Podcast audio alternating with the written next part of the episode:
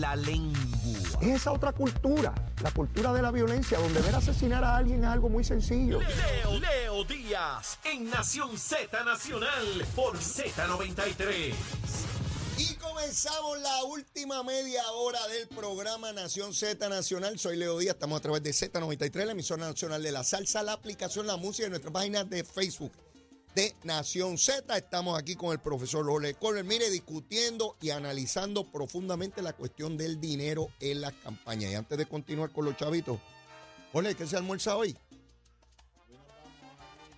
mexicano. Medio mexicano, Sí. ¿qué es eso? Mexicano vamos a ir, nos vamos a ir hoy. ¿Tú sabes lo que es un Carlos Talpeño? No, ¿qué es ¿No has eso? oído eso? No. Es un, un Carlos mexicano. Ajá. Tiene su pollito, tiene su tomatito, tiene su aguacate. ¿Tú no has probado eso? No, no, no. Eso, eso es adelante. Entonces luego ¿Cómo, cómo es Carlos qué? Talpeño se llama. Peño, no. No, Y entonces. Ah, exacto. Mira, Bien Chero sabe lo que. Y entonces, mira, y- Ven, Capetillo, Ca- Capetillo no comemos eso. no, mira, y nos vamos a una fajita mexicana. Ah, esas sí sé lo que son, papá. Una fajita El caldito, mexicana. el caldito ese es bueno. Talpeño, buenísimo. Pero es caldito, eso es el liquidito Sí, ahí. Sí, con, Con pollito y cositas. Sí, sí, sí. Y, y, y los taquitos, No, nos vamos con una fajita. fajita, De fajita. pollo, de pollo. Ah, eso es bueno porque no el colesterol suavecito. Ah, bien de chévere. Navidad hay que recogerse. Pero mira, si nos vamos mexicanos, eso, No, es- eso, eso es tequila eso es ya. tequila. Eso es tequila ya. ¿Y cuál es? Achero, Achero. achero, ¿Cuál es? tírale, tírale duro. Y ya, ra- eso es tragado, eso es tragado, eso es tragado, mi hermano. Achero tiene sonido de todo De tipo. todo. Destapamos, descolchamos y cuando es este, tequila, ¿cómo es, Achero? Vuelve otra vez. Ah, rayos, se ahoga uno con esa cosa. Mi hermano, que la- eh, digo, hay gente que bebe la tequila esa, yo no puedo beber eso. Eso, eso, es para eso, eso, eso es para gente. eso es lo más bueno que hay, dice Achero. Eso es lo mejor que hay. No, muchachos, una eso, tequilita, eso es para una gente tequila, grande. limón. ranchera de Eso verdad. es para gente grande. No, No digo la marca, no digo mira, la marca, después que pero uno se bebe eso, está cantando. Digo, uno cree que es ranchera, pero uno canta por ahí para abajo lo que sea. hasta las Olvídate. mañanitas. Hasta las mañanitas. Aunque ¿Vas sea para de la fiesta de San. Sebastián, Ole? Yo estoy en el grupo que vamos los domingos por las ¿Y tardes qué tú quieres los decir con eso? Que, Bueno, que- que ya que la... te- la edad que... Bueno, no, que ya esa, ¿cómo se llama? Esa tradición de uno ir desde las 6 de la tarde hasta las 2 Eso de la tiene que ver con el calendario, Jorge.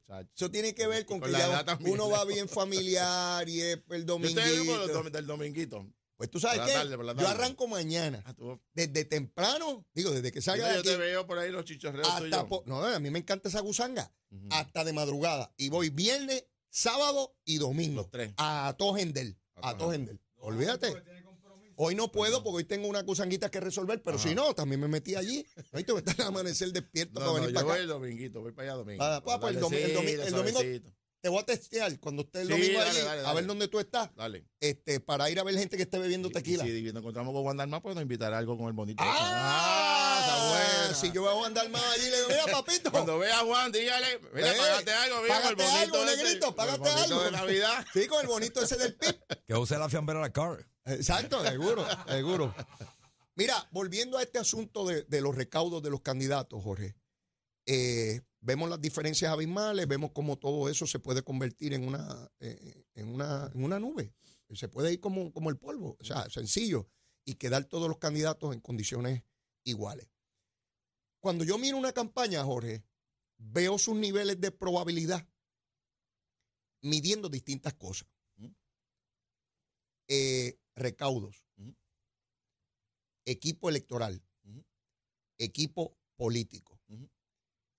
Proyección del candidato, ya la persona, la persona, preparación, conocimiento, miro el nivel de aceptación que tiene la opinión pública, periodistas, comentaristas, eh, miro cómo se ha comportado el partido por el cual aspira, porque eso también te, te dice sus niveles de, de probabilidad.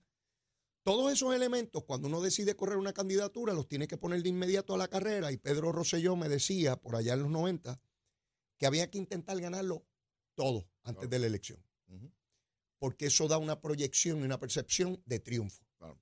No quiere decir que uno va a ganar. Uno no se puede equivocar. Hay que hacer los ejercicios de salvación, pero no quiere decir que por hacerlo uno va a ser salvo. Es indispensable esos elementos. Y si hay una encuesta de algo, uno tiene que intentar ganarla.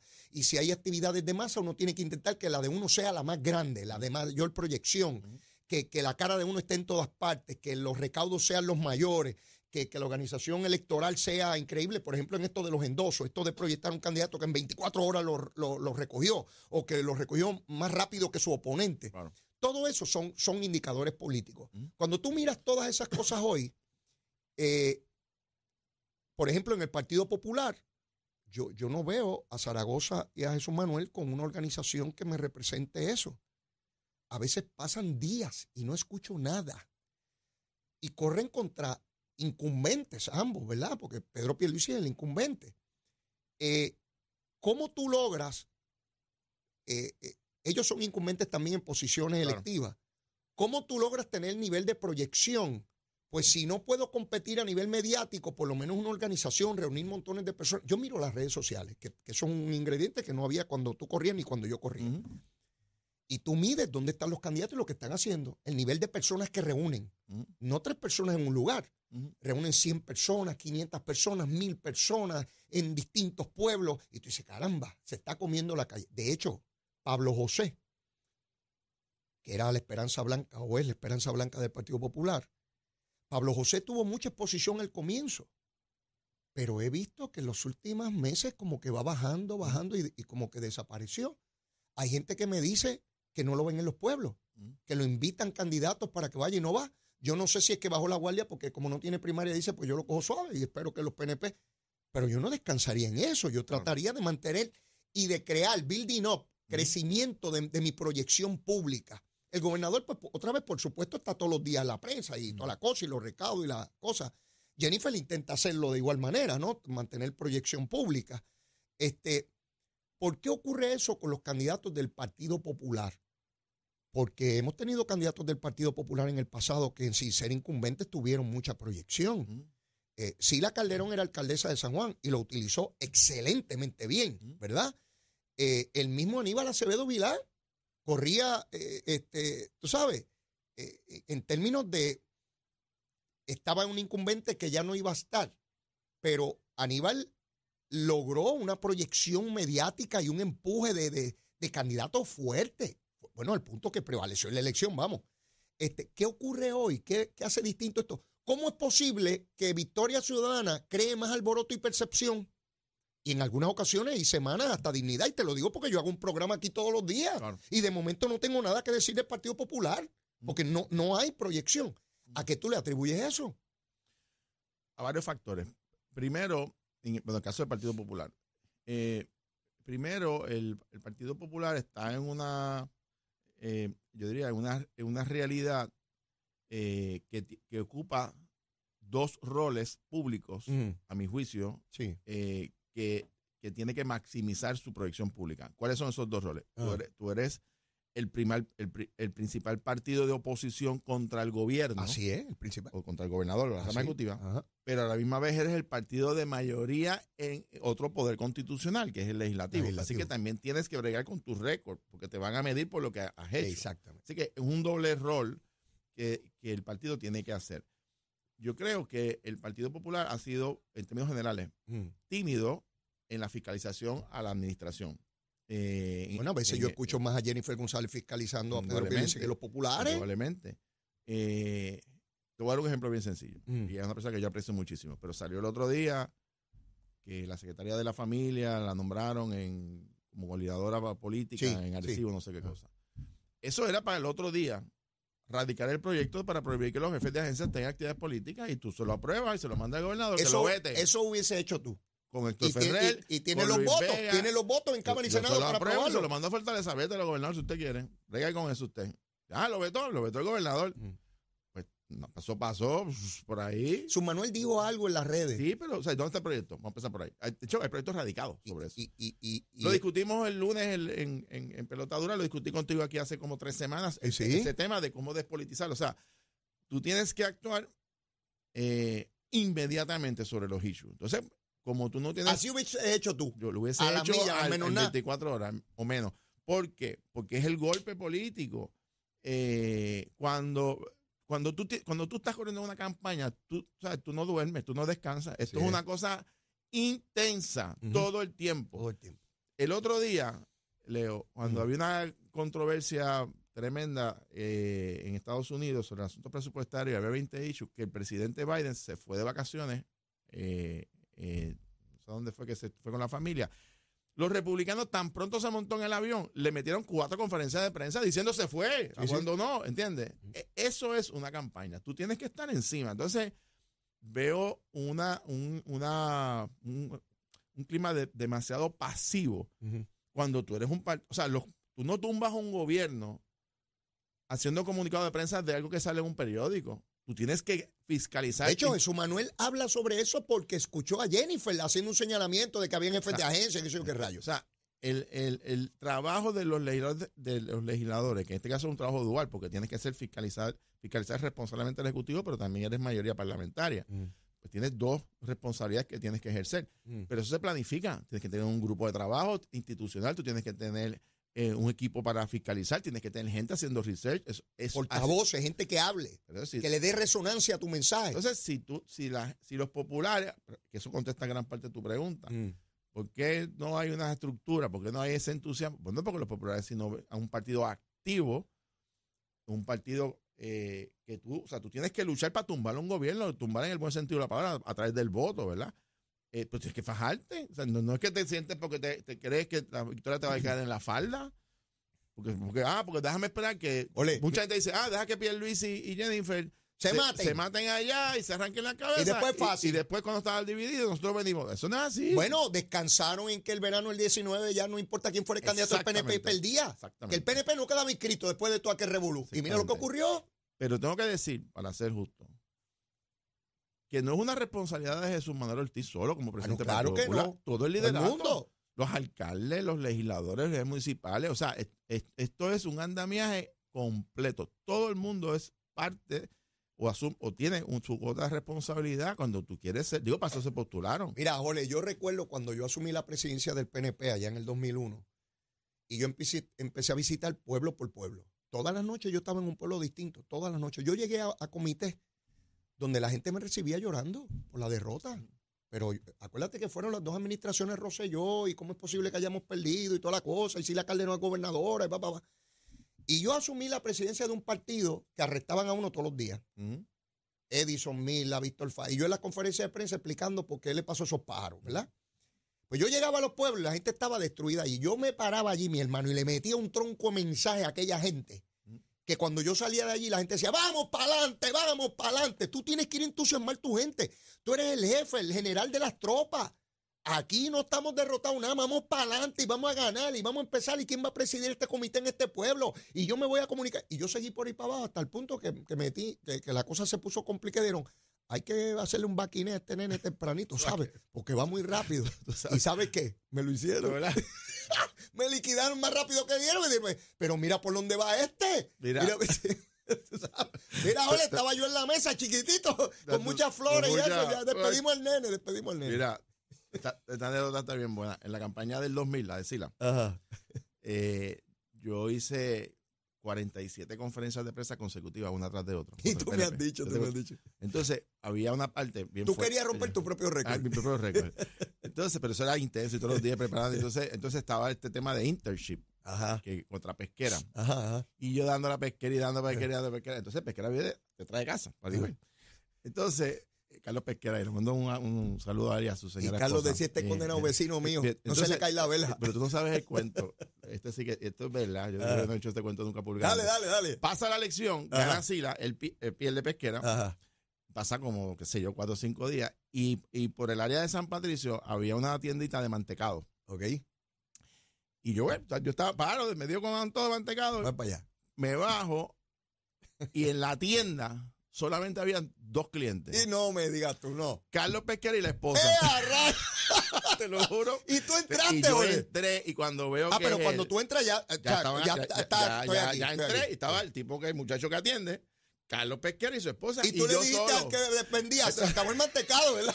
Entonces yo entro, eso estuvo bien cómico. Ajá. Él me vi la esposa y Ajá. él viene y me da un abrazo, saluda bien amable y la esposa súper amable y gracias.